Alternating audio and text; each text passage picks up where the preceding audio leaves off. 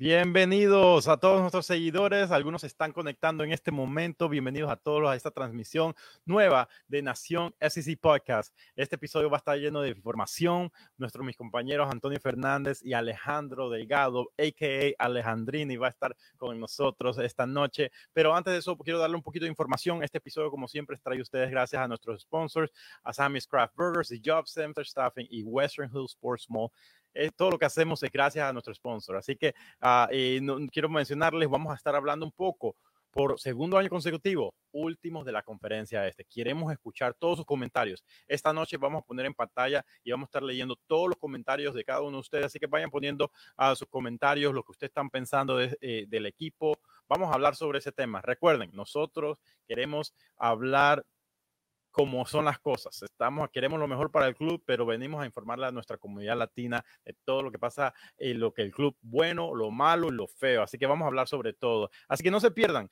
no, manténganse al tanto en esta transmisión de este episodio de Naciones y Podcast, el episodio número 85.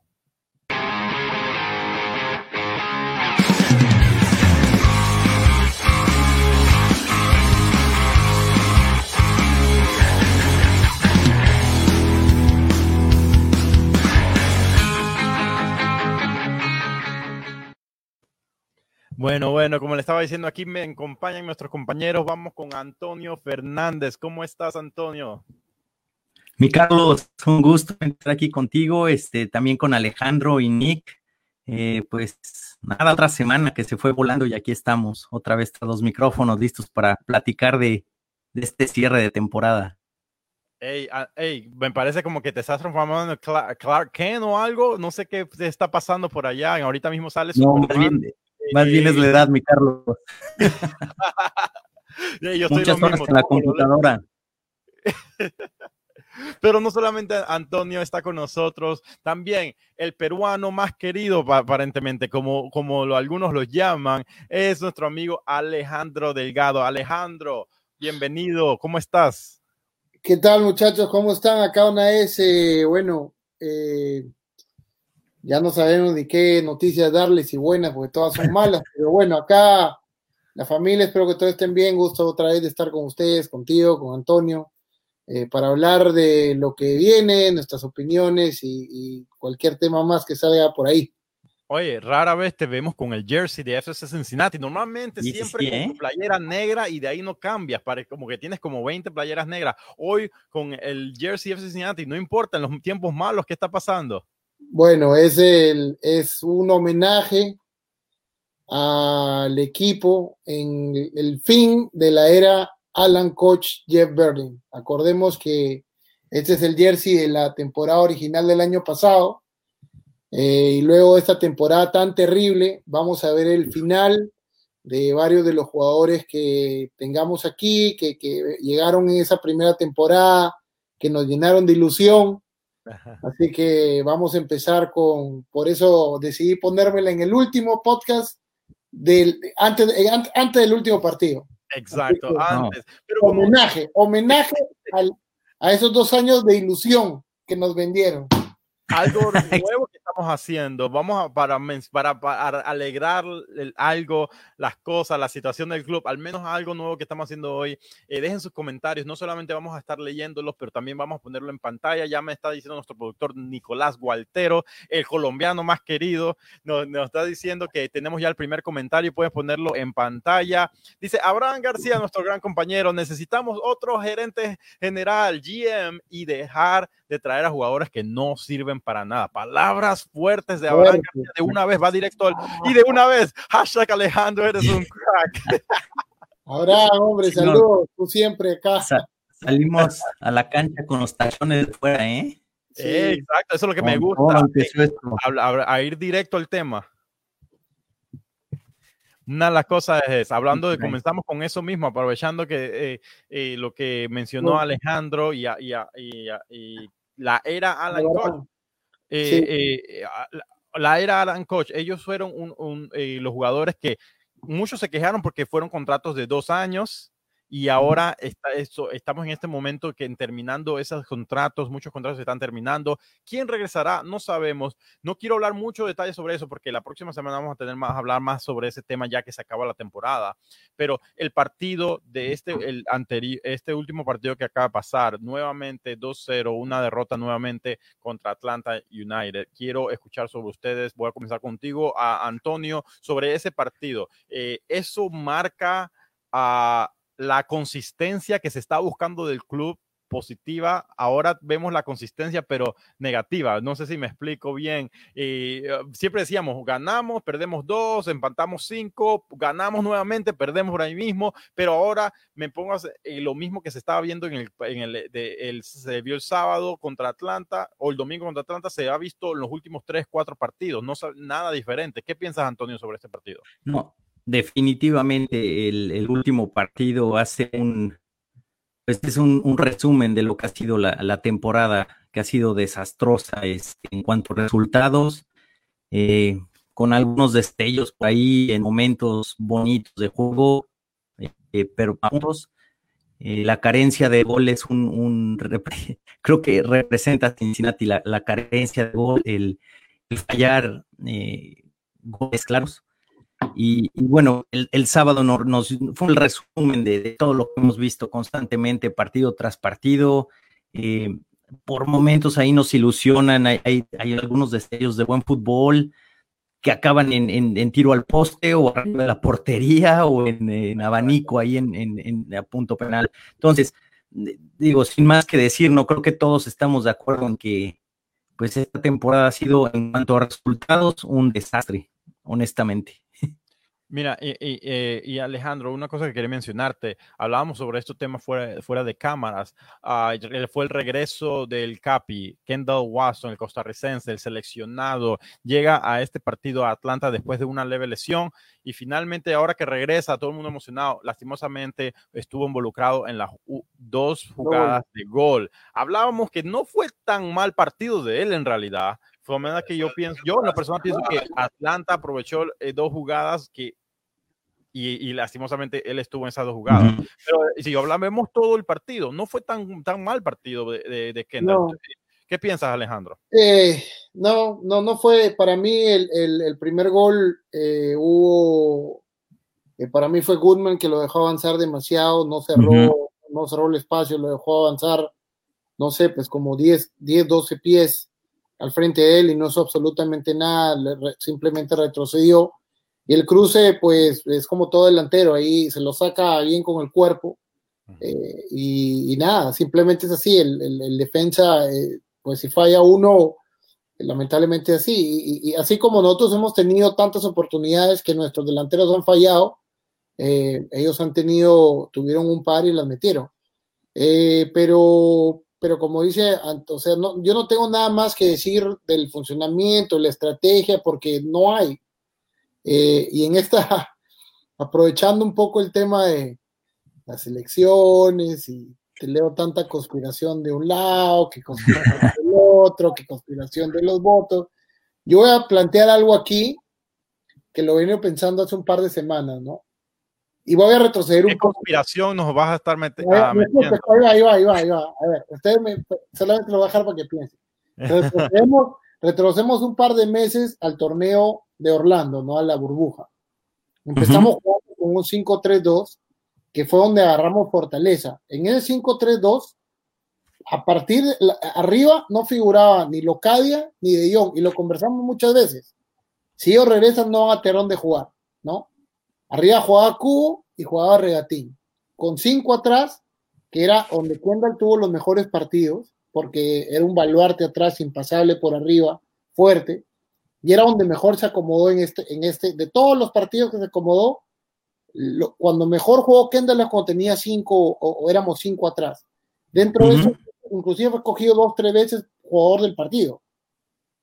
¿No, ¿no es cierto? Sí, sí, no, estuvo ese. Ok, regresamos de la burbuja, comenzamos a empatar, empatar, empatar, seguíamos, y de la noche a la mañana repentinamente cambiamos un 4-3-3. Votamos a Regatín para arriba, se reinsertó a Dillon y a Locadia y, nunca más se ganó nada. El resto del partido fueron derrotas estrepitosas, empates sin sabor. Entonces, mi teoría es esta. ¿Por qué? Pienso que obligamos a Stam a cambiar algo con lo que él se sentía cómodo, con ese 5-3-2, con los dos puntas arriba, Cubo y Regatín. Entonces, como él tenía sus jugadores, tenía que seguir jugando con 5-3-2. ¿Qué hicieron? Agarraron a Regatín, lo despacharon para, para Turquía y le dijeron, bueno, tienes que poner a Dion, tienes que poner a Dion y a Locadia porque ellos tienen que, y a partir de ahí vino la debacle. Entonces, al cambiar del 5-3-2 al 4-3-3, el equipo se desarmó. Nunca funcionó. No, ofensivamente yo pienso que en esa formación, eh, bueno, ni tampoco en la otra, ni tampoco en el, con el, 5-3-2 conseguíamos, aunque sea de puntito en puntito, de uno en uno íbamos sumando. Sí, cierto. No perdimos en casa. Cuando cambiamos, al, obligamos a cambiar al 4-3-3, que para mí era como que teníamos que jugar con eso para poder insertar a, a, a Locadia y a Dion a la, alineación. Sí, en el 5-3-2, en el 5-3-2 ellos no tenían entrada, no tenían, no había donde jugar. Entonces, pienso que ahí, pienso que ahí el, fue, donde, empezó la debacle del partido, del, del equipo. La, que, como, que hicieron que cambiara la formación al 4-3-3. Claro, yo pienso que, y, tú te das cuenta, o sea, de, están, de a partir de, de, los comentarios, no, de, las entrevistas, no lo ves cómodo. Él está incómodo. se, siente, se siente fastidiado, se siente, no sabe ni qué decir. Eh, y es un jugador de vestuario, es un jugador que viene a jugar mucho al día del mundo que te debería tener todas las respuestas. Se siente como que sin, sin, sin respuestas a decir. Y, y vuelvo, y, no, y, pienso que es parte de decir, bueno, pienso que viene el GM para asegurar como, como Abraham que dice, eh, si no juegas como yo, yo soy tu jefe, tienes que hacerlo, ¿no? Y él se ve obligado a cambiar toda su estrategia para poder poner a los jugadores que trajo Gerard. Abraham mencionó también esto en los comentarios, Stamps, eh, eh, en los comentarios sobre Stamps eh, y las alineaciones. Stamps nunca salió con la misma alineación, que obviamente salió varias veces. Bueno, él, no la alineación, está hablando de los jugadores. Es cierto también. creo que hubo un partido que cuando se ganó que sí repitió la alineación de una vez, el partido que fue cuando se ganó con el gol olímpico, creo que fue al, al, siguiente partido. O sea, regresó con la misma. Pero, pero te digo, eso. es lo que yo pienso. Pienso que se le obligó a él a jugar. Y ahora otra vez, yo pienso que eh, en un 5-3-2 todos los centrales tenían espacio. Peterson, Van der Berg, Haglund, Waston, podíamos rotar eh, a cualquiera. Porque mientras tenga eh, en un 4-4-2 van a necesitar la velocidad de Haglund, pero necesitas alguien que también sepa salir con el pie. ¿Me entiendes? Y aunque Waston no es tan malo con el pie, no es tampoco de los mejores. El que mejor sale es Peterson pero Peterson es un desastre. O sea, a mí... en, lo personal, yo no pienso que Peterson ha sido tan malo. Eh, han, eh, han, habido juegos, en los juegos que ha jugado junto a Haglund, me pareció que él fue, estuvo mucho más cómodo y, fue, y jugó mucho mejor. Uh, ya ha tenido mm, eh, escogido como mejor jugador del partido, eh, pero yo pienso todavía que con los cambios también, el partido con, cuando jugó con Kendall no se vio muy bien. Uh, pienso que la mejor forma sería jugando al lado de Hartland, pero ¿a dónde deja eso a Kendall, el capitán? ¿A dónde deja eso a Van der Werf? Y, si te das cuenta, perdón Antonio, para decir ya te dejo hablar ahorita así, porque estoy, siento como que... No, no, no, es que es que tanto que decir, caray, que... con la gente. Pero es que en relativa, y, y mira, y esto me lo ha repetido Félix Urcia 50 mil veces, cada vez que ha jugado Haglen ha hecho lucir a los otros bien, a cualquiera de los centrales, porque ha jugado con Y es porque es tan veloz y va bien arriba y es tan fuerte, tampoco no sabe salir muy bien con la, con la pelota y, pierde mucho la pelota en avance, pero si hay que solamente velocidad y anticipación, Haglen es el que mejor lo hace, Nick Haglen. Entonces, ¿por qué hay partidos, los partidos que ha jugado Haglen con cualquiera de los otros han sido los mejores de la defensa? Porque ha sido, para mí ha sido el mejor de la defensa. Entonces, pero pienso, han habido excelentes partidos en la defensa cuando se jugaba en el 5-3-2, cuando estaba The Plan, eh, Waston y Van der Werf también, y en, una, en, uno de esos casos con Peterson, pero obviamente fue una formación completamente diferente, que ayudó, eso ayudó mucho a Kendall a tener esos tres centrales ahí, eso uh, se notó la diferencia para Kendall estar más suelto. Me hubiera encantado ver más partidos de Hagland con Kendall.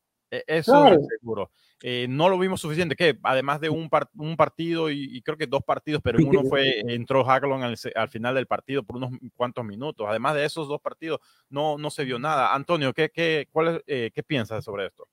Estoy de acuerdo con, con, lo que dice Alejandro en cuanto a esta, esta teoría de conspiración, digamos. Ah, eh, ese de, de, Antonio, ese de, Antonio. De, de, de cierta presión a que el equipo jugara de una forma eh, y obviamente nunca funcionó. Yo creo que Japstam entró con la idea del fútbol defensivo porque, acuérdense, inició él siendo goleado de forma desastrosa contra Columbus.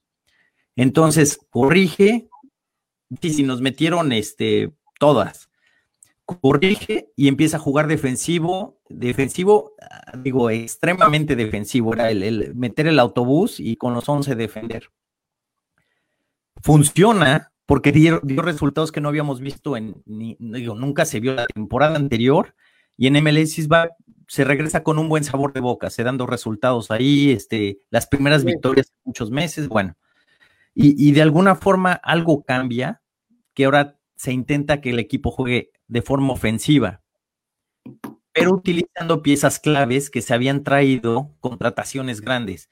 Entonces, estoy, estoy de acuerdo en Alejandro, algo cambió y siento que ese cambio fue forzado, por eso nunca vimos al equipo jugar con naturalidad, porque cuando lo hicieron jugar, cuando el equipo jugó con naturalidad, se dieron los resultados. Tanto que, digo, hasta la salida de regatina en media temporada te dice que algo está sucediendo ahí, que no está embonando, que le faltó aceite a la máquina. Y, y, yo creo que tiene que ver con eso, forzar a jugadores a jugar donde no es su posición, obviamente no va a funcionar. Y lo platicábamos, creo que el, el, episodio anterior, cuando pones a, a, Locadia, que vienes, lo traes de goleador, de punta, y lo pones ahí de winger por lado izquierdo y empiezas a, jugar así con tus piezas, siento, siento que es muy forzado todo y, y es, es, por eso que vimos los resultados que vimos y, y estamos donde estamos por esas, esos experimentos que nunca funcionaron la alineación todavía sigue igual. Yo pienso que cada año se ve algo completamente diferente, nuevo entrenador, nuevo equipo completamente. Siempre cada año se dice, vamos a reconstruir esta alineación y cada año se van 10 jugadores, regresan otros 10 y, y, y, cada año es algo diferente. Una de las cosas es, este año de seguro, un aquí jugador que, que jugó esta temporada y regresará la siguiente y la siguiente será Brandon Vázquez. Tenemos una pregunta de a, Abraham también. Dice, ¿por cuánto tiempo fue extendido eh, a, a, la extensión de Brandon Vázquez? No, no, Ustedes me pueden mencionar sobre esto también. Y, y Abraham, te queremos conversar contigo sobre esto. Un, algo interesante es que el club dudo que sea más de dos años. El club lo anunció como muy, muy, uh, una, eh, más de un año, por que fue extendido por varios años. No, no va a ser por más de dos años. Yo pienso que tal vez eh, un, sea dos años y una, y una opción, tal vez, um, del, de parte del equipo. Eh, pero no va a ser más de dos años. Me imagino que, que, que va a ser exactamente dos años para pro, ver qué, qué hace en los próximos años, probarse si se, y, y, de ahí ver si va a continuar con el club y, o qué. ¿Qué piensan ustedes sobre Brandon? Yo sé lo que piensan Alejandro, pero vamos a ver qué, qué, dice, qué dice Antonio. A Brandon, la verdad, siendo sinceros, vimos muy poquito de él. Vimos, este, digo, si, si ¿qué fueron? Una, dos anotaciones esta sí, temporada, dos goles. dos goles. esta temporada. Uh -huh. eh, muy, muy al principio se trajo como solución a la escasez de gol, eh, pero no vimos mucho de él y tuvo pocos minutos. En realidad no tuvo muchos minutos para probar eh, o darle validez a su contratación. Eh, siento que no lo hizo mal y tuvo destellos de, de, futbolista grande cuando, digo, ha tenido buenas, buenas este, oportunidades de gol. La, situación con él es que siento que tampoco se le dio el tiempo requerido para saber que es, eh, no, no, no, tuvo esa constancia, digamos, que, que se requería para, para, saber qué trae el jugador. y, lo poco que vimos de él fue muy eh, mediano, muy, este, digo, los goles, este, empujarla, eh, pero goles, digo, más que, que el, el, goleador estrella. Pero fue muy mediana la participación, con muy poco, poco tiempo para demostrar su, su fútbol. Al, menos pienso que fue mucho más eficaz que lo que Locadia dio. ¿Sí? Eh, con un salario, con un, mucho más pequeño que lo que Locadia gana. Eh, pienso que al menos es un jugador que, que me hubiera gustado verlo todas las veces que salió, eh, esos dos partidos que salió de Young de, de, 9, me hubiera gustado que hubiéramos ido con, con Vázquez eh, eh, y, ponerlo, y, ver. Pero pienso que en lo personal pienso que pudimos ver lo suficiente para ver, para mí me gusta el potencial, no creo que es el, titular para el próximo año ni para el siguiente, al menos que haga algo espectacular viniendo de la banca el próximo año, pero eh, ahorita mismo no está para ser titular en la MLS. Ah, tenemos que buscar a alguien más y, vamos a ver si hay alguien que va a ser reemplazar a locales, que ahorita vamos a hablar sobre eso o qué. Pero Alejandro, di cuéntame un poquito más de tu, lo que piensas sobre Vázquez. Eh, para mí, eh, Brandon Vázquez es un jugador eh, común, no es un jugador que destaque, no por ahora, pero yo lo que sí sé es que un jugador de esas características tiende a mejorar con más minutos en la cancha, porque él es un típico 9, él es un típico 9 cazador de rebotes, como un chicharito. Un chicharito no va a esperar que agarre la pelota como, como esperamos de ahora, que Brandon tiene que arrancar, tiene que sacarse dos jugadores. Para, no, lo que, él, de que, lo que él se espera, por ejemplo, con el partido con Kansas City, o, con Atlanta, con Atlanta creo que llegó dos, tres veces por alto, por arriba, bien posicionado, ganó arriba de cabeza porque es un jugador fuerte, pero no, no esperamos, no, no espero que él tenga que arrancar, o sea, si tú tienes a tu nueve, ya las características que tenga que arrancar de dos, tres cuartos de cancha, no, todavía lo quiere que esté en el área chica, esperando un rebote, un rebote en primera para los cabezazos, y, y yo no creo que la estrategia que quieren imponer pida para eso. No, no hay, no tenemos. Entonces, eh, esperamos demasiado de él, demasiado. Y, él no tiene las condiciones para eso ahorita. Pero como dije al principio, eh, no pienso que es un jugador malo. Pienso que es un jugador que quizás, eh, otra vez, que en esa posición necesita él ganar minutos y goles, que es con lo que levanta confianza, ¿no? hablando sobre eso, ¿será que Brandon Vázquez mejorará el equipo el próximo año con más minutos, con un año debajo de su manga, eh, puede hacer algo de diferencia, pues tenemos un nuevo comentario de, a ver, uh, sobre, sobre, sobre esto, ¿va a mejorar el equipo o seguirá en lo mismo? Eh, dice... Jerez Sánchez Josué, Chisue. Juárez Sánchez Josué, yo estoy... Juárez, bien, bien, ¿eh? Lo leíste ahí. Ahí, no la, ahí lo adivinamos. ¿Va a mejorar el pues equipo o seguirá lo, mismo? Esa, es la pregunta del millón. ¿Qué va a pasar en, la pretemporada, en, esta, en, las transferencias? Supuestamente se dice que se va a limpiar todo el equipo, se va a sacar a todos los que están ahí y, van a traer nuevos fichajes. El problema es que los pocos fichajes, los primeros fichajes que se han hecho por, por por medio de Gerard, que es el gerente general, no ha dado mucha confianza. Jugadores como Cubo, jugadores como Dillon, Antonio, eh, eh, no sé cómo, qué, te parece eh, esto. No, no, siendo sinceros, no, nada ha funcionado. O sea, estas contrataciones, este, digo, hablamos mucho de estas contrataciones, pero al, final de en cuanto a resultados, no hay nada. Y es lo que, lo que iba a agregar a la, a la teoría que nos decía Alejandro. Eh, ¿Creen que el problema está en la cancha, eh, entrenador cancha, o está más arriba? O sea, es, eh, yo creo que los problemas de Cincinnati vienen por todos lados, le están agarrando por todos lados. no sé si han, han, visto, yo vi unos videos un poco graciosos, la nueva generación de Mixed Martial Arts, donde son en equipos, se pelean en equipos, vienen cinco contra cinco y se agarran. El problema es que si tú derribas a cuatro del otro equipo, te llegan por todos lados cinco y no hay regla, los cinco que agarran a, los puños. Y yo pienso que así me siento cada vez que veo a Cincinnati en todo aspecto de, del futbolístico, dentro de la cancha, fuera de la cancha, por todos lados. Problemas con entrenadores, problemas con jugadores diciendo esto en redes sociales, problemas con fichajes, por, eh, problemas con lesiones por todos lados. No, no hay nada que está saliendo bien. La camita. Mira, yo te voy a decir una cosa, también que lo leí, eh, lo leí creo que hoy o ayer de Rob Pierce de Cincinnati Soccer Talk. Eh, dentro de los awards que ellos hacen todos los años, había uno que decía el momento del año, ¿no? Y, todo el mundo escogía el mejor momento del año. Bueno, cuando se le ganó a Columbus, no, el gol olímpico de Harris. Y Rob Pierce dijo, para mí el mejor momento del año, o el momento del año, fue cuando Ron Jan se tuvo que ir, ¿no? Porque recordemos el tema del, racismo, etcétera, ¿no? Por la razón, de la, por la razón por la que claro, entonces, él dice, eh, lo voy a traducir a lo mejor que puedo, lo mejor que me acuerde, ¿no? Pero él decía, imagínate que una empresa tienes que sacar una, una pieza clave, que en este caso era Ron Jans.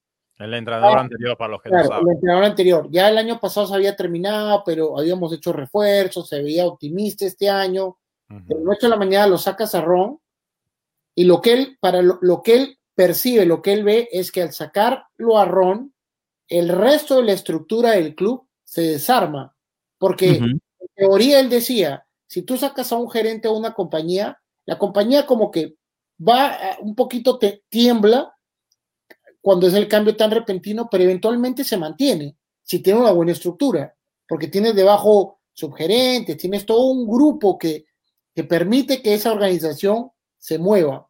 Aquí al contrario, siente que cuando Ron tuvieron que removerlo, el resto, todo el resto de la estructura que había detrás de él se cayó. Y eso trajo a la luz los malísimos contratos, malísimos contratos del manager general. Yo vuelvo a revisar y, se los pregunto a ustedes también que me digan, ¿qué tiene Joseph Diao que no tenga Mané? Absolutamente nada. Mané metía goles y metía mejores cruces. Ya. Eh, eran exactamente el mismo jugador, excepto que. Eh, pero te voy a decir, exactamente lo que no tiene Mané es unas 3 pulgadas de altura. Pero, pero bueno, pero ya tampoco, ya son del mismo tamaño. Ahora la otra es, traes a Yuya Cubo como tu jugador designado del año y seis meses después vas y traes a Barrial en la misma posición, porque los dos juegan en el mismo lado. Es que es, es, es, este tema que tocas. Ahora, se hace el cambio de entrenador y después que dijimos, bueno, es, obvio, va a venir entrenador nuevo, va a hacer sus ajustes, va a traer sus contrataciones, pero así no sé si sea realmente lo que quería estar, no sé qué tanto tenga que ver eh, Japstam ahora en las nuevas contrataciones o qué tanto tuvo que ver John eh, Ron Jans en, las contrataciones que se hicieron anteriormente. Pero, o qué tanto tiene el general manager en todo esto. Por lo que, pero por lo que sabemos, Antonio, o sea, y, eso, y yo se lo pregunté a Ron Jans el año pasado cuando le dije, hey, ¿por qué él dijo que estaban haciendo evaluaciones? ¿Te acuerdas de eso, Carlos? Sí. Cuando estaban evaluando los jugadores. Entonces yo una vez que tuve con Ron, yo le pregunté, Ron, ¿ya hiciste las evaluaciones de los jugadores? Y él me dijo, oh, el gerente general es el que evalúa los jugadores. Lo único que yo hago es recomendar. Y mis recomendaciones ya están hechas. Me acuerdo exactamente de eso. Eh, lo vimos en el caso Cubo Barreal. Eh, eh, perdón, pero es a fútbol, está alguien que no está en la cancha. O sea, esa decisión como entrenador, ya encontraste una pieza correcta para ese espacio y de repente contratas a otra pieza para ese mismo espacio.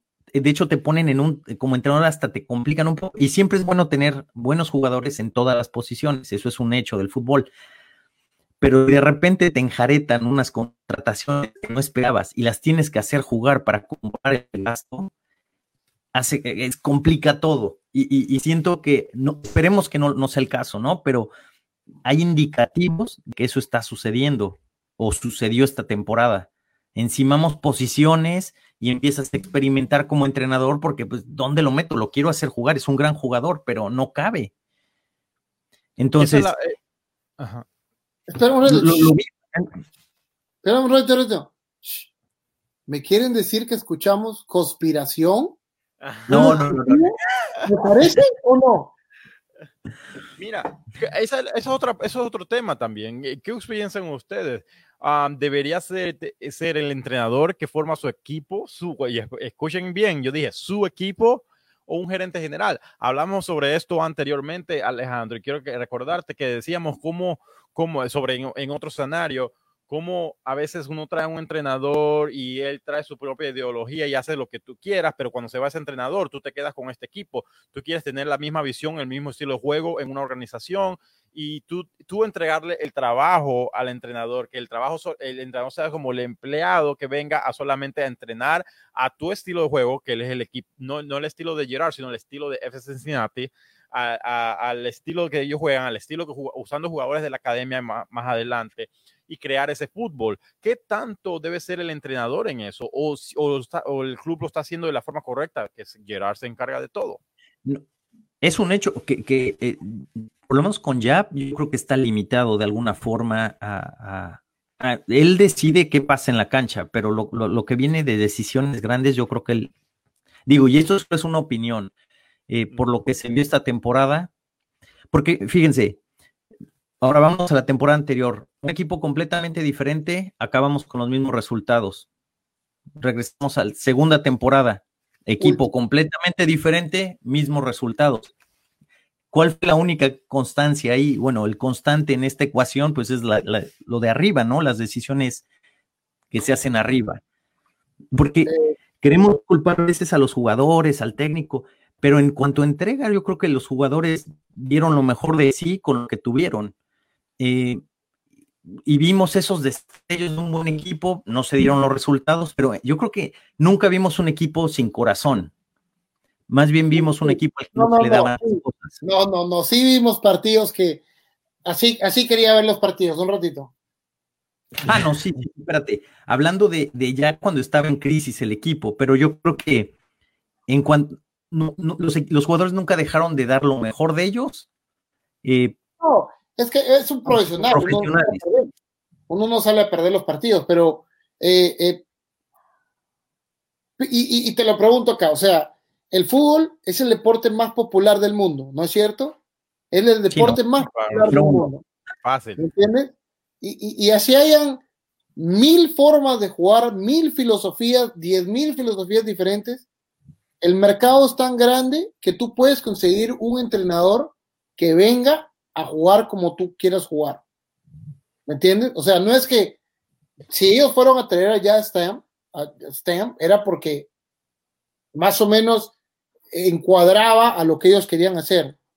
¿Me entiendes? O sea, yo pienso que si yo quiero jugar 4-3-3, nunca hubiese jugado 5-3-2, porque eso nos dio a todos la falsa ilusión que teníamos la posibilidad de jugar así. Y yo como hincha del equipo, ustedes como hinchas del equipo, a mí no me importa que juguemos horrible, con tal que, aunque sea peleemos por algo, ¿me entiendes? Porque así hay, acordemos de eh, mundiales, cuando los equipos se tiran, tienes que defender. O sea, lo que a mí nunca me ha gustado y lo he repetido cien mil veces es, lo que me quieren vender, que me dice, yo quiero un proyecto, el fútbol no es de proyectos, el fútbol no es eso para la academia, sí, te entiendo, pero el equipo principal, tú no puedes decir, yo no he escuchado esto de ningún equipo del mundo que me diga, oh, vamos a formar un equipo para campeonar en ocho años, o a formar un equipo para campeonar en diez años, en cinco. No, los equipos entran al torneo todos los años, precarios, millonarios, como los equipos,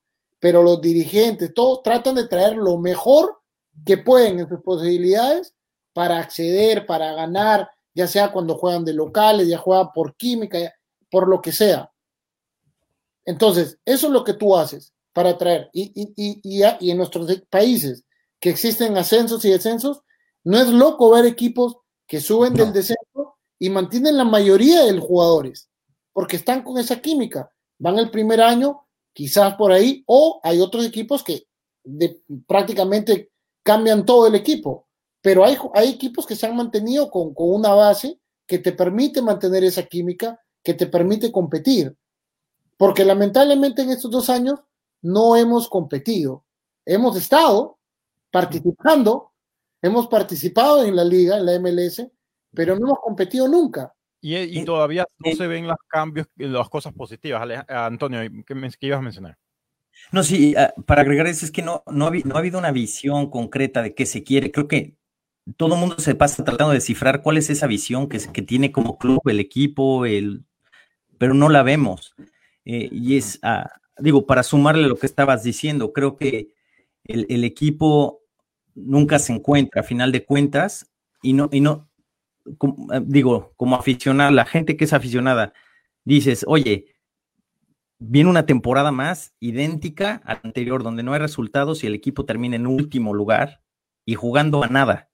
No, nada. y aquí te lo planteo, por ejemplo, tienes equipos, por ejemplo, yo no creo que el Galaxy haya traído a, mira, a Guillermo Vargas, que el otro que venía a ser su campeón de, de Boca, le dieron todas las posibilidades, no funcionó, chao.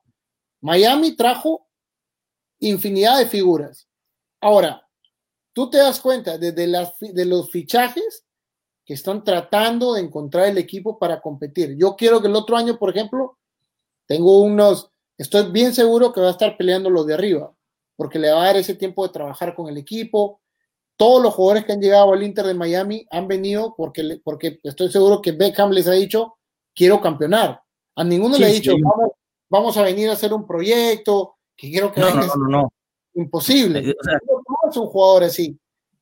No sé. Ningún, ningún equipo está compitiendo en la liga por nada más hacer presencia, ¿no? Tenemos estadio nuevo, playera naranja, hacemos presencia en la, en la, liga. Yo, creo que ahí para competir, podemos calificar, ¿no? Y ahora Antonio le voy a preguntar, que él tuvo la oportunidad de jugar en la universidad. Bueno, él fue también por, por tener una educación, ¿no?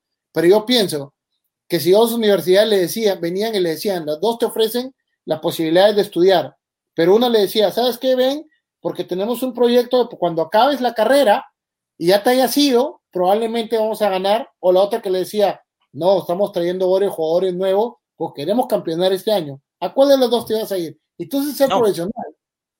Sin pensarlo, ¿no? Te vas por la... Y, creo que es del parte de jugar este deporte, es competir y, buscar resultados y crecer.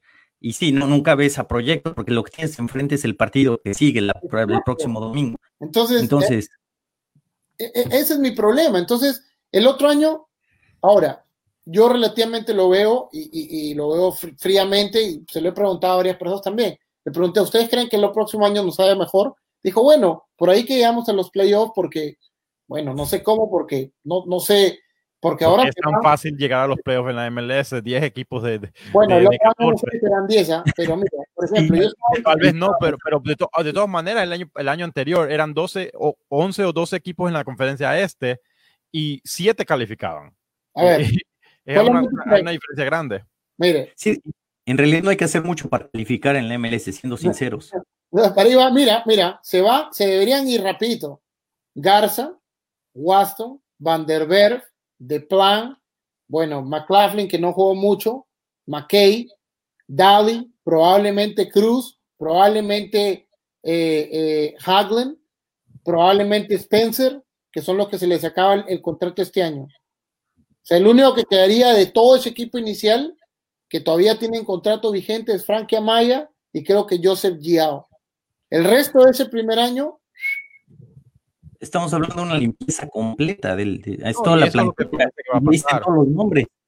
yo, sé, yo no estoy diciendo que eso va a pasar, pero lo que te lo estoy diciendo es Mira, y, vamos a entrar más en detalles en las próximas semanas eh, en nuestras listas de jugadores que por más probable se van y todo eso uh, después que se acaba la temporada. Una de las cosas que quería mencionar, eh, hablábamos del GM y las decisiones que han tomado en las últimas semanas, en los últimos meses, a los fichajes que no dan confianza a la afición, no dan confianza a, a que están buscando competir eh, cuando se hicieron los fechajes de Dion, Cubo, se decía, ok, no son jugadores que están así tan conocidos, pero Dion viene del Ajax, tuvo años buenos en el, en el Ajax, Cubo seleccionado por la eh, eh, japonés, uh, y, bueno, tal vez eran traen algo y no se vio nada de ellos.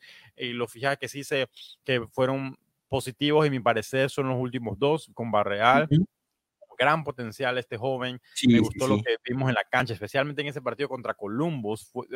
volvió loco a, la, línea defensiva de Columbus. Eh, y Mocoyo, a mí me ha gustado Mocoyo lo que ha hecho, especialmente junto a, a Así que ahora, se veían un poco las cosas diferentes. Ahora, ¿qué va a pasar en los próximos, eh, para el próximo año? Y el primer fichaje que está en busca para preparar el equipo el próximo año es el del croata. Y, vamos a poner una, una, una foto aquí. Franco una pregunta. Kovacivic. No sé si lo estoy pronunciando bien. ¿De qué división viene? ¿Cómo, ¿Cómo, Antonio? ¿De, qué división viene? De la, de la cuarta de Alemania.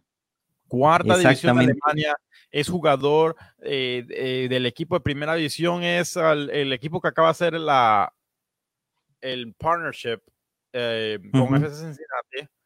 Déjeme ver aquí. Aquí está mi respuesta a este fichaje. Ok, dinos qué piensas sobre este fichaje, Alejandrini. Mira, no tengo nada que decir. Sin palabras. No, pues, no, vemos nada de él. Yo no entiendo ni, yo no entiendo ni por qué gastamos el pasaje de traerlo desde por allá. Yo seguro que el pasaje a Europa no es tan barato, pero yo no entiendo ni por qué. ¿Qué tiene él que no tenga Rashon Dolly, que está aquí, que nos cuesta 80 mil al año? Yo no sé si sea eh, al, al, haber hecho esta fusión de los, bueno, este, este partnership entre estos dos equipos que eh, sea parte del, del, trato. Ahí te mando un compadre de, de la cuarta división, probate con posible futuro, o, o, realmente hay una planeación para esta contratación que fue de la nada. Es más, esa misma semana oh. platicábamos de otro argentino, si no sé si recuerdan. Sí esa misma eh, semana estuvimos platicando si venía otro jugador este de alto calibre y de repente nos salen con una contratación de, este jugador que ni videos en YouTube hay de él. Me, he puesto a buscar por todos lados y creo que ni, o sea, no hay mucho, no, hay mucho. Y ahora, no sé si, no sé si la foto de realmente sea él o sea alguien más que por ahí encontramos y le pusimos el nombre porque no encontramos nada de él. O sea, eh, y esto, esto no demerita a la persona, ¿eh? porque yo vi una entrevista de él y se ve excelente persona y, tiene muchas ganas de venir a darlo todo. Y, qué padre oportunidad para un jugador que viene de una, una liga inferior tener la oportunidad de jugar la MLS, ¿no? Pero ahora, como directiva, ¿cómo compruebas cómo nos, cómo demuestras a la afición y al resto del equipo que estás teniendo realmente un plan? O, o simplemente trajiste un jugador más para, pues, para llenar tu plantilla? ¿Para qué traer a un jugador así? Dice Abraham, mantén ese comentario ahí porque quiero hablar un poco sobre eso. ¿Para qué traer un jugador así? Los comentarios del gerente general y del entrenador es, especialmente se están enfocando en, en, traerlo a prueba. Eh, viene a préstamo, está usando un espacio internacional, pero en realidad no es un espacio internacional que lo iba, se iba a ser usado por, quien, por alguien Ah, estaba libre, iba a ser libre por el resto de la temporada. Eh, yo sé que no le gusta ese comentario a, Alejandro, pero te voy a decir, es la verdad, ese, ese espacio internacional estaba ahí sentado haciendo nada, no, iba, no lo iban a usar el equipo, no están planeando usar en, en ADIA hasta el próximo año y lo traen por estos meses.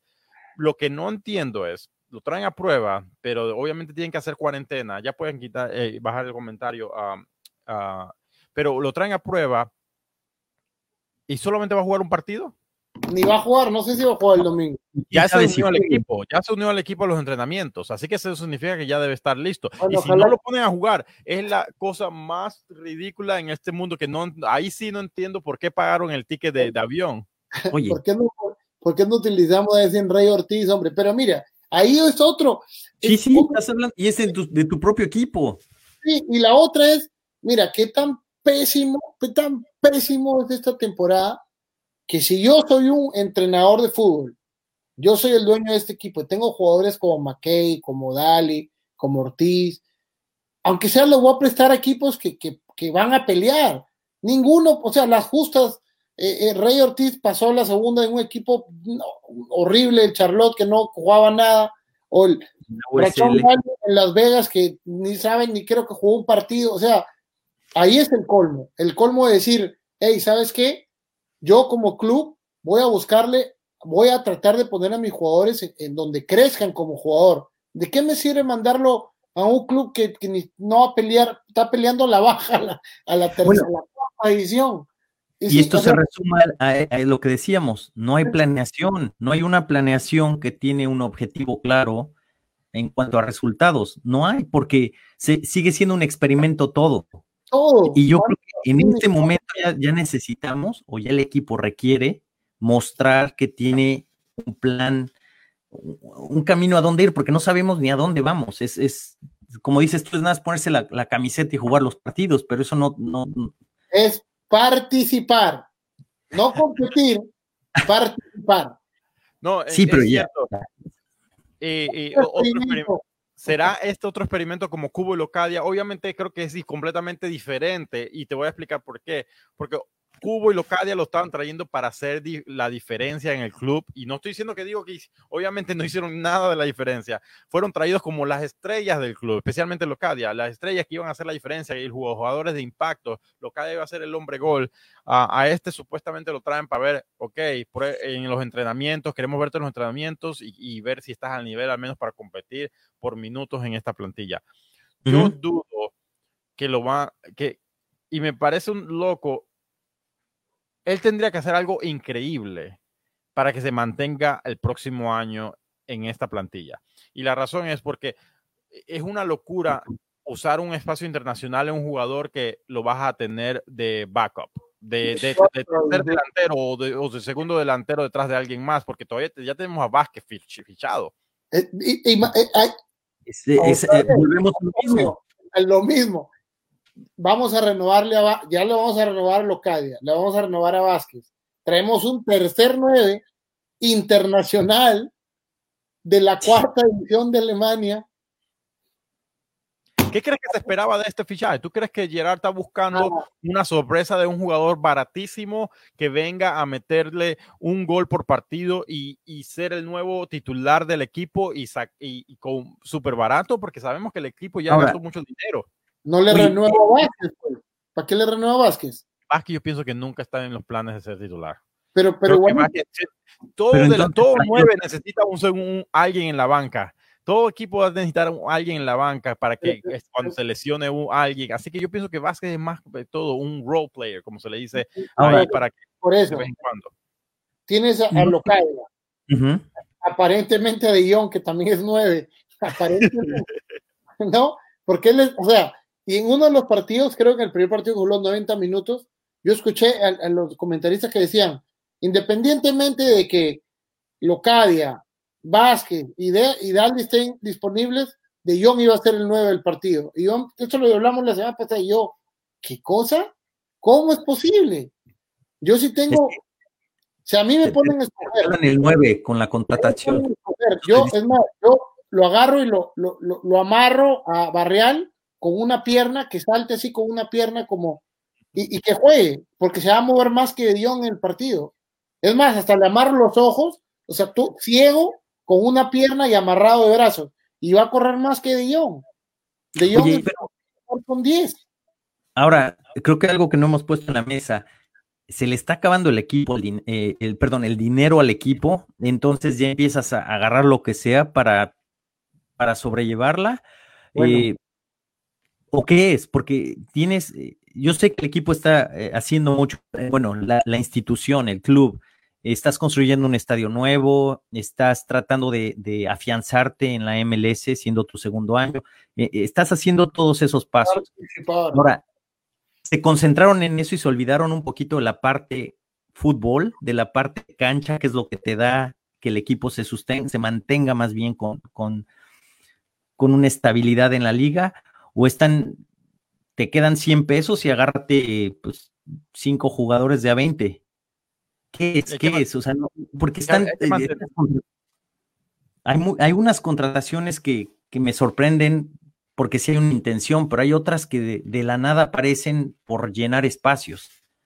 Ahora, hay que mantener en mente, quiero mencionar algo, que hablando sobre el dinero, Locadia, Cubo y De Jong, que son los jugadores que más estamos hablando en estos momentos, son los, uno de los jugadores más caros de toda la plantilla. Eh, jugadores que no están aportando al club eh, y, gran parte del de la capacidad de salario se está yendo a esos, esos tres jugadores. Ahora, ah, imagínense, este año nosotros, nosotros retuvimos a, a, Estanco este año por 300 y tantos mil dólares y mandamos a Víctor Ulloa, que costaba 120, y a, a Lache, que costaba por ahí 180, creo, por ahí. A ellos dos los, mandamos, pero nos quedamos con los 300 y Estanco desapareció, porque nunca más, ni, ni en la banca creo que lo veía.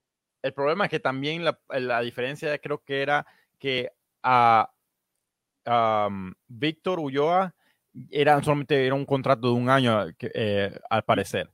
Eh, y Stanco estaban amarrados con él con, uh, con, dos años y opción creo que era. Uh, y, y, son, y, son, parte que estamos sufriendo, el equipo está sufriendo lo, las malas decisiones de un año, dos años. Todavía, tú, tú, sabes que todavía estamos pagando el salario de Marax. También estamos pagando el salario de, de Adi. Mantengan eso en mente. El equipo está pasando. El salario de Adi claro. está jugando en otro equipo. O sea, es lo que te digo, no hay una planeación arriba.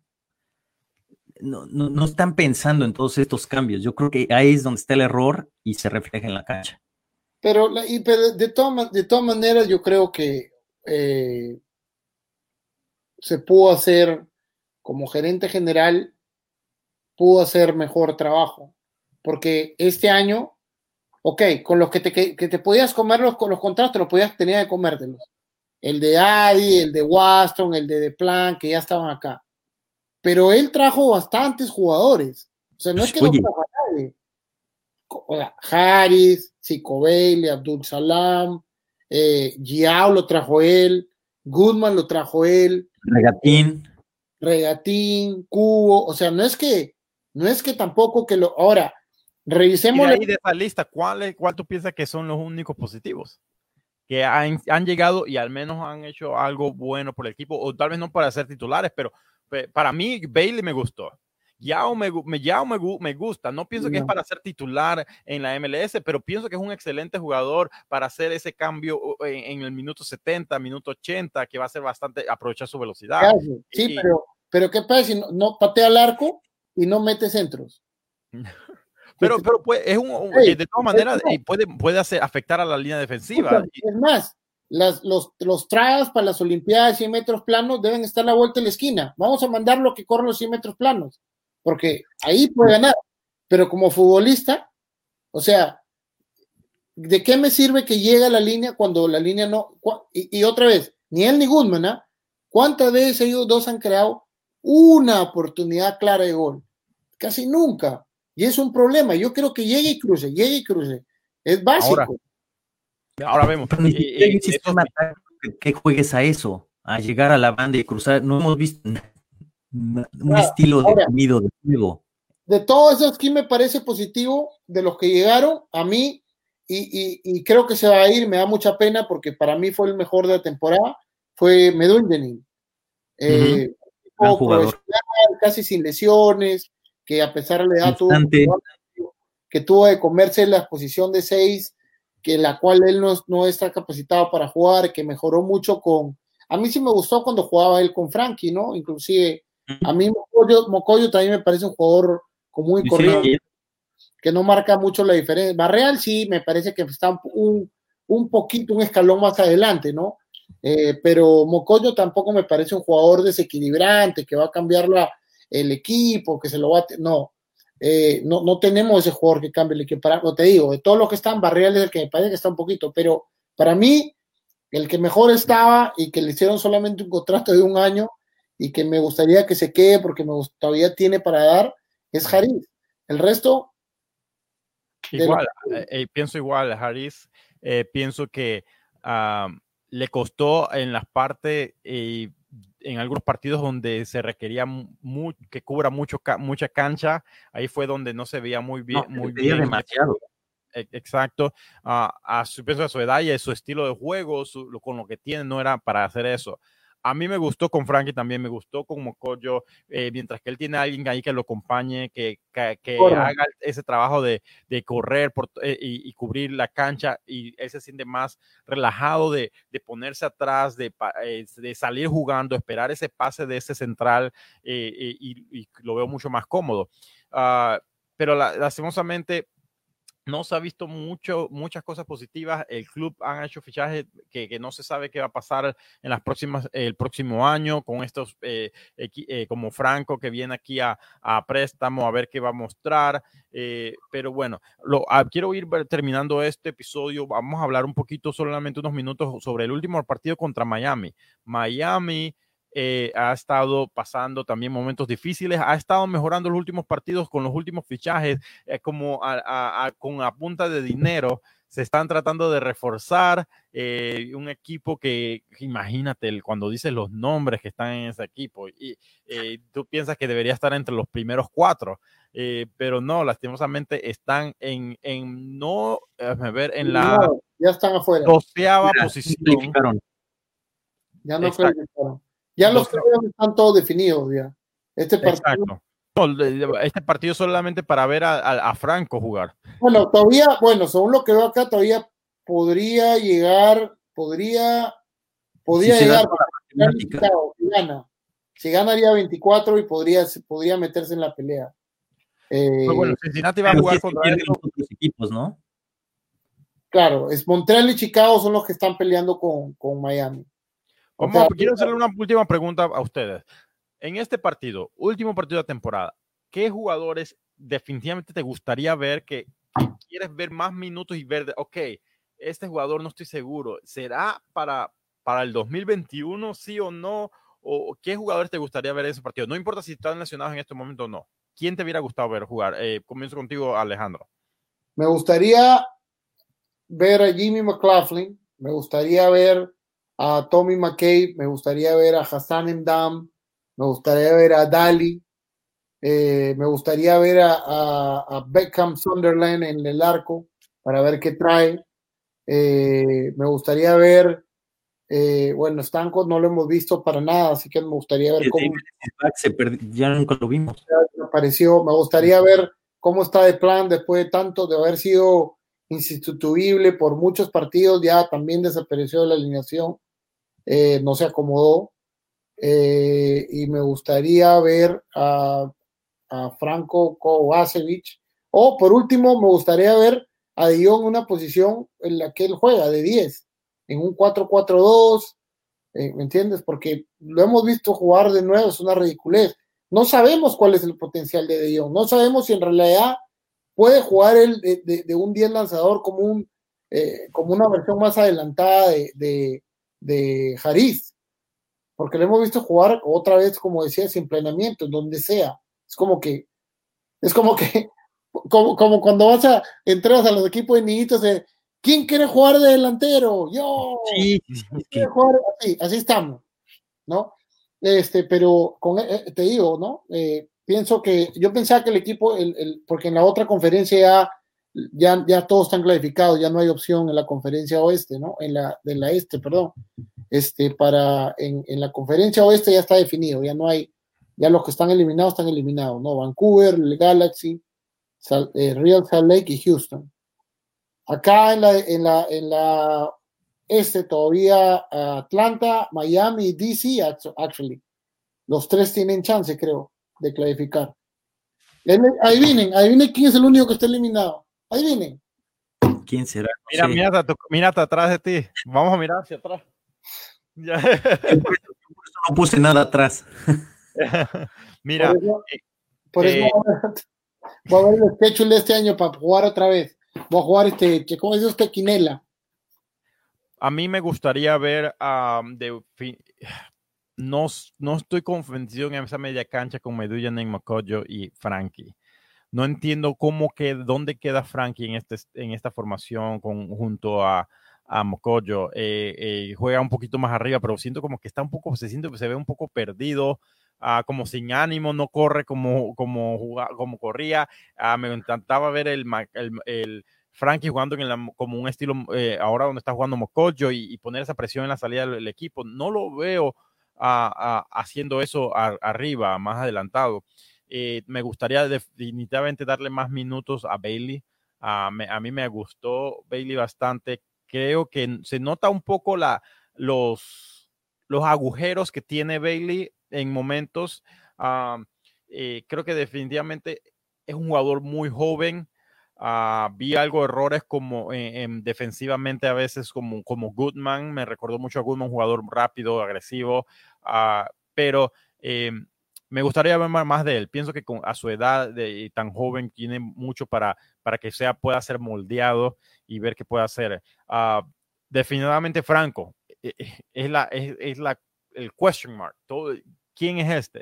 ¿Por qué, y, qué ha hecho él para, para, para que el GM Gerard diga, sabes que al menos quiero verlo jugar acá en Cincinnati, traerlo y usar un espacio internacional, aunque no se, se iba a usar o lo que sea, pero que quiero ver a Franco definitivamente uh, de titular y por ahí mismo a Vázquez, seguir dándole minutos a Vázquez eh, en el segundo tiempo, tal vez, ¿por qué no ponerlos los dos juntos allá arriba? Eh, no que, nos den una, que nos den una goleada, vamos con 3, 4 arriba. Vamos a ayudarlo a Miami, que es el segundo equipo que me gusta. Eh, ¿qué, es lo, ¿Qué es lo que, hablando de eso, qué es lo que dijo Locay esta semana? Ah, gracias por recordar. fuertes declaraciones. Este... De, declaraciones de, de Locadia. Eh, vamos, pues si quieres ponerlo en pantalla, Nicolás. Um, eh, first of all, blessed week, everyone. Uh, más que todo es, es y me, me, la foto que pone de, es el gran ejemplo de lo que está diciendo en, en estos comentarios. Uh, triste, eh, desanimado por lo que pasó, ha pasado en el equipo. Um, dice que los fans se merecen mucho más de lo que él ha, le ha dado y todo el equipo ha dado. Eh, eh, um, él, sí, habla, habla, sobre cómo su, su cómo, durante su uh, carrera profesional va a haber momentos altos y bajos uh, y, y han, ha tenido momentos de mala suerte y lo que sea, lo, lo clásico mencionando y, y, los que nuestros seguidores que hablan inglés lo pueden leer ahí, um, pero los que no, le, ahí le, le, resumimos un poco los comentarios de Locadia. Eh, algo un poco, eh, me gustó el comentario porque sí, claro. algo de las cosas que yo decía siempre era que cómo todavía no hay comentarios de Jeff Burden. Jeff Burden a cada rato estaba en, la, en los últimos años, él estaba bien, bien metido y siempre salía diciendo cosas de cuando salía un mal partido un buen partido y todo eso. ¿A dónde está Jeff Burden? Quiero escuchar qué pasó, quiero escuchar qué está pasando con la fichaje que ha, que ha traído, porque eh, Gerard sí ha, hecho comentarios, pero siento que siempre sigue con excusas y, y, y, más nada.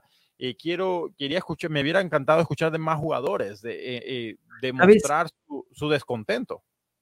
Carlos, me gusta, me gusta lo que dice Locadia, eh, da la cara, da la cara y, y, y, habla de una realidad, ¿no? Es un hecho que el equipo no lo hizo bien, es un hecho que a él no se le dieron las cosas y es un hecho que él tenía intenciones de que fueran las cosas diferentes y no funcionó. Me, me gusta que la cara, me gusta que eh, diga la verdad. Eh, y, y, y, que nos dé esperanza, ¿no? A que él, que tiene, él sabe que tiene más. Yo creo que todos los jugadores en la cancha y, todos los que forman parte de, parte de cualquier plantilla quieren dar todo de ellos, porque es, es, la parte de, de, vivir este deporte, que es el fútbol. Pero yo siento que, y ahorita lo tocaste un poquito el tema, culpamos la, la afición, por lo regular los primeros que se les culpa es a los jugadores, eh, y, y, hay muchas, muchas situaciones atrás, extra cancha, que afectan ese desempeño del, del jugador. Entonces, en este caso, eh, me, me, gusta, me gusta que Locadia haya dado la cara. Eh, por lo menos se, se, ve que él como profesional se está comprometiendo con la afición y la gente. A, a, yo creo que él, ni, nunca se esperó al llegar a Cincinnati eh, acabar la temporada como la termina. Este, y, y, y, esa foto, tal cual la situación cabeza abajo, este, y, y ya, digo, la, la, foto de un delantero te lo imaginas celebrando un gol o no sé, en este caso la foto que nos queda de él es cabizbajo, caminando hacia, hacia afuera de la cancha tal vez, este, pero bueno, buena, buena, como, como persona, como ser humano, como futbolista profesional, admite, admite una realidad, ¿no? Exacto. Tengo, tengo una pregunta y tengo un dato. Le voy a poner, primero le voy a decir el dato para que ustedes tengan en cuenta. En el caso que nosotros pensamos que la mayoría de jugadores que hicieron el primer año no van a estar el siguiente año, significaría que ni Alan Cruz, ni Kendall Waston, ni De Plan, ni Rachon Daly estarían regresando el otro año. Nosotros no sabemos, pero estamos asumiendo. El próximo año, ningún jugador que hizo gol para nosotros la primera temporada estaría en el plantel. Si se van ellos, si se, si se van los que, los que mencioné. ¿Quién falta? Se imagina, si te digo, o sea, si se va Alan, si se va Kendall, si se va eh, Matthew de Plan y si se va Rachon Deli, entraríamos al 2021 con ningún jugador que marcó goles para nosotros el, la primera temporada en la MLS. Todos los que marcaron ya no están. Alan Cruz, bueno, Alan Cruz todavía está, pero Ledesma, Mane, Marax, Adi, Bertone, Lama, Alache, Kenny Sey y Víctor Ulloa. Todos ya no están. Y los cuatro que mencioné, si se van, no habría ningún jugador que hizo goles para nosotros este año. Va a ser algo interesante y, con los nuevos fichajes que van a estar llegando, vamos a ver si juega Franco este, este, este partido. Este, este, el partido va a ser el domingo para todos nuestros seguidores, manténganse al tanto. Ah, vamos a ver el partido, vamos a, las tres y media de la tarde. Nunca me gustan esos eh, horarios porque me pierdo la primera los minutos porque estoy en la iglesia. Déjame hacer mi pregunta, una pregunta, rapidito. ¿Ustedes creen que si hubiese, habido afición, hubiese cambiado algo, algunos resultados? Yo creo que sí. Yo, yo, yo lo personal, no, no pienso que iba a ser, creo que todavía hubiéramos terminado en la, en la, en la última posición o en la, en la eh, eh, en penúltima posición. No, no estoy hablando, estoy pensando que han habido partidos que estuvimos muy cerca de anotar, varios 0 a 0 que hubiéramos podido por, por unos centímetros ganar 1 a 0. Eh, y creo que esos, esos partidos son importantes con afición, eh, eso hubiera podido cambiar la situación. Pero no creo que hubiera sido la diferencia que vamos a, a ver un mejor equipo. No, eh, hubiera sido un equipo malo que tuvieron la suerte y la motivación de los aficionados para ganar un par de partidos más, un, partido más y sacar un par de empates más o algo. Sí, digo, tiene un... Estoy contigo, Carlos. la afición es muy importante para, jugar con las emociones del futbolista y la motivación y el, dar, el, dar el extra en ese minuto que ya estás, este, ya te lloran las piernas. Pero también estemos, recordemos, son profesionales y tienen que darlo con estadio vacío o con estadio lleno, darlo todo. Y entonces no, no sé la verdad si, si hay por ahí un aficionado te metiera, te, te empujara la pierna para meter el gol, ¿no? Pero como profesionales deberían de darlo siempre de todo. Y vamos a ver este sábado. Vamos a ver, pero, espérate, Alejandro, tú preguntaste eso y quiero saber por qué. ¿Qué piensas tú? No, pienso que, pienso que eh, estoy parcialmente de acuerdo con ustedes. Pienso que por algo se le hizo la afición al jugador número 12. Eh, pienso que eh, con, con afición hay jugadores que repotencian su juego y quizá hubiese sido uno, hubiese sido una, una, cortina más de lo terrible que es la organización ahorita en este momento, pero nos hubiésemos quedado con un mejor sabor de boca, pienso yo, de, saber que, de que cuando tienes esa motivación el equipo juega diferente, entonces tiene cierto extra, ¿no?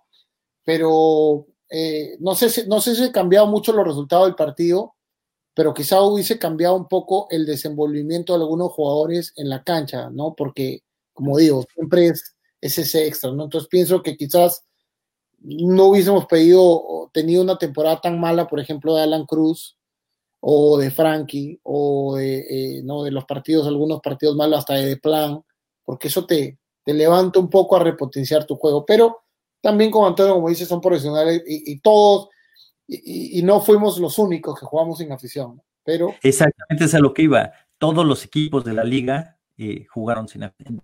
Algunos Colombo, algunos jugaron 1.500 aficionados por partido, ¿no? Eh, bueno, al final de cuentas, este, así están las cosas, así terminamos la temporada y vamos contra Miami el domingo.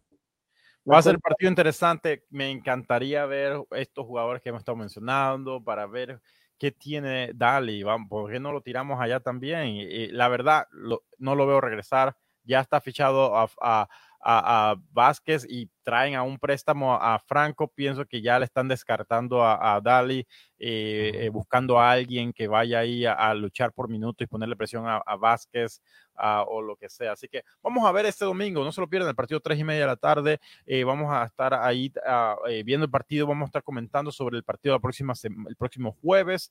A nuestra compañera Jimena Palacio va a estar nuevamente con nosotros la próxima semana, vamos a comentar sobre la temporada, lo que nos gustó, lo que no nos gustó, lo bueno, lo, malo, lo feo.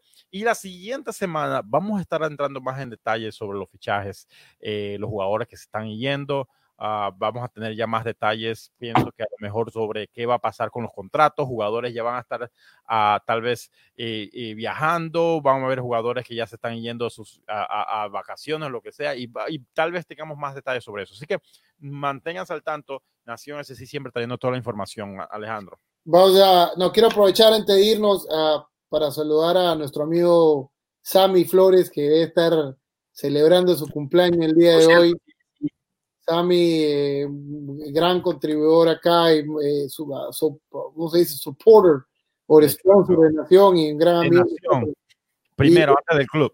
Y, un buen amigo de nosotros, pucha, con una de las, las mejores cocinas, creo, de Cincinnati, pero un saludo para Sammy y, igual también lo puse ahora temprano, un saludo para otro gran amigo de la casa, Manu Ledesma, que también es su nuevo equipo, jugador de Cincinnati, que todavía la gente de la afición lo recuerda mucho y hoy día nos llegó la noticia de que también había sido escogido, tal cual lo escogimos eh, nosotros de Nación dos veces y muchos otros este, medios deportivos de acá, como el jugador del año escogido por la afición, eh, ahora se va a Finlandia y y tiene un, logro parecido, no exactamente.